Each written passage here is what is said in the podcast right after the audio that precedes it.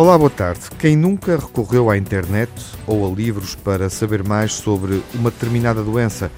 E quanto do que sabemos sobre saúde não aprendemos através dos média? É oportuno falarmos de literacia mediática para a saúde, de comportamentos informados e das consequências ou benefícios. A nossa convidada, Diana Pinto, está prestes a defender a tese de doutoramento na área da literacia para a saúde na Universidade do Minho. Estudou este assunto junto dos mais jovens, aplicou questionários a mais de 900 estudantes entre os 11 e os 19 anos de idade, em Braga, no Porto e em Bragança. Olá, Diana. Olá, boa tarde, Tiago. Comecemos pelo tema central do estudo desenvolvido, literacia mediática para a saúde. Do que se trata? A literacia mediática em saúde ela pode ser definida como um contínuo entre a capacidade de identificar conteúdos de saúde nos mídias, quer estes sejam explícitos ou implícitos, a reconhecer a sua influência nos comportamentos de saúde dos adolescentes, analisar criticamente o seu conteúdo e expressar uma intenção de resposta através da ação, que pode ser um comportamento pessoal de saúde jovem ou de ativismo. Quais são as conclusões principais deste trabalho feito junto dos adolescentes? Os dados do meu estudo indicam que os pais são a fonte através da qual os adolescentes adquirem mais frequentemente informação sobre saúde, bem como o meio que mais utilizam para procurar ativamente informação sobre este tema. Um, os jovens mostraram que é a partir dos pais que obtêm mais informação, mesmo quando especificados os temas de saúde, nomeadamente o consumo de tabaco, a nutrição, a alimentação e o peso saudável, as bebidas alcoólicas, o exercício e a atividade física e a resolução de problemas relacionais.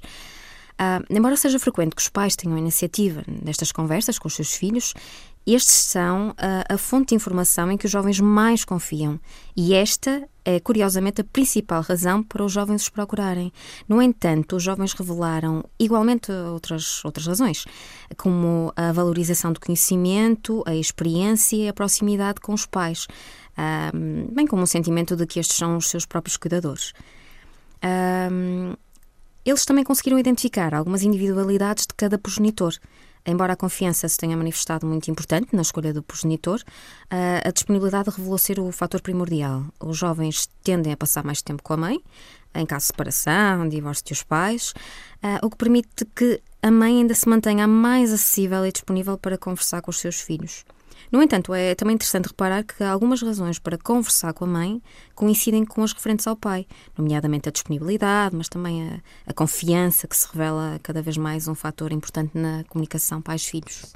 A internet é a segunda fonte através da qual os adolescentes procuram informação sobre temas de saúde e, curiosamente, é também a informação online e, mais especificamente, a das redes sociais, aquela que lhes suscita menos confiança, o que pode ajudar a compreender a preferência pela procura de informação nos pais. No entanto, a internet e os pais competem muito de perto relativamente à facilidade de acesso. Os jovens valorizam bastante a facilidade de acesso à internet, a rapidez, a praticidade, a comodidade, a conveniência e também apreciam a possibilidade de confidencialidade e anonimato que esta permite. Um, no entanto, no que respeita a temas de saúde, a internet tende a perder a batalha para os pais, provavelmente devido à questionabilidade da confiança que lhes podem depositar. Portanto, eles têm noção de que nem tudo aquilo que está na internet, nem tudo o que encontramos na internet é fiável. Eles têm noção do que, do que está na internet uh, não é confiável, principalmente as redes sociais. Só, e por isso se calhar procuram mais os pais. Mas, uh, como é tão fácil de aceder, como é tão cómodo, como nos envolve tanta informação, isso sobrepõe-se ao fato de muita coisa de que está lá não ser verdade.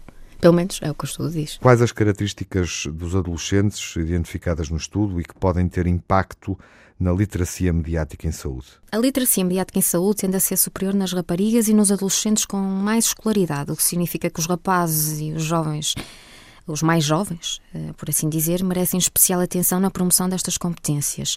Além disso, quanto mais frequentemente os adolescentes obtiverem informação sobre saúde a partir de fontes interpessoais, como os pares, os irmãos, os profissionais de saúde, ou através dos próprios mídia, maiores serão os seus níveis de literacia mediática em saúde. Existe igualmente uma relação entre a literacia mediática em saúde e a comunicação com os pais. Isto é, quanto mais frequente for a comunicação dos adolescentes com os seus pais sobre temas de saúde ou sobre os mídia, maiores serão os níveis de literacia mediática em saúde. Foi identificada alguma relação entre a literacia mediática eh, na área da saúde e os comportamentos dos jovens? Sim, eh, de facto, a literacia mediática em saúde tende a ser favorável à diminuição de comportamentos de risco. Mais especificamente, este estudo sugere que os adolescentes com maiores níveis de literacia mediática em saúde apresentam uma tendência menor a consumir tabaco e a envolver-se em lutas ou em outros comportamentos agressivos. E é possível deixar algumas pistas eh, que podem melhorar a literacia mediática em saúde dos adolescentes? Por exemplo, no caso dos mídia e as campanhas de saúde, podem ser disponibilizados documentos, sites, instrumentos uh, claros, com linguagem adequada à idade dos jovens e estandardizados, que podem ser, uh, por exemplo, divulgados pela escola. Uh, os mídias e as campanhas devem também usar pessoas que os jovens admiram, como algumas celebridades, os youtubers e outros, uh, ou pessoas com experiência sobre a temática. Uh, também podia ser interessante para os adolescentes o desenvolvimento de uma rede social exclusiva à temática com possibilidade de chat incluído. Uh, os jogos pedagógicos online também podem ser divertidos e dar aos adolescentes feedback de conhecimentos adquiridos. Além disso, a utilização da música na sala da aula e nas campanhas de saúde pode abranger mais jovens e ser para eles mais interessante e fácil de memorizar, aumentando o seu potencial impacto positivo. Pelas suas conclusões, chegar aos pais também é uma forma de chegar aos adolescentes, não é? Relativamente aos pais, poderia ser facilitado o acesso a um guia na internet que os oriente na sua relação com o adolescente e que fosse validado a nível nacional, por exemplo, através do site da DGE. Eh, este instrumento, este instrumento deverá ser objetivo, claro, apelativo e interativo. No caso da escola e considerando as próprias percepções dos jovens, a informação nesta área tem que ser clara e livre de tabus, preconceitos ou estereótipos, embora os deva abordar. A formação deveria ser predominante, predominantemente prática, incentivando a discussão de ideias de modo aberto e demonstrando uma atitude aceitante e de respeito pela individualidade e diversidade das ideias dos jovens. Isto é, dá-lhes voz. Obrigado, Diana, pela presença neste ouvido crítico. Obrigada, Tiago. É que agradeço o convite. A encerrar, deixamos-lhe, como é hábito, uma sugestão, que neste caso abre a porta para várias sugestões. Com o objetivo de facilitar o acesso à informação sobre saúde, o SNS, Serviço Nacional de Saúde, criou uma biblioteca virtual de literacia em saúde os livros e publicações que se encontram no portal do SNS são sobre várias etapas da vida, da infância à velhice.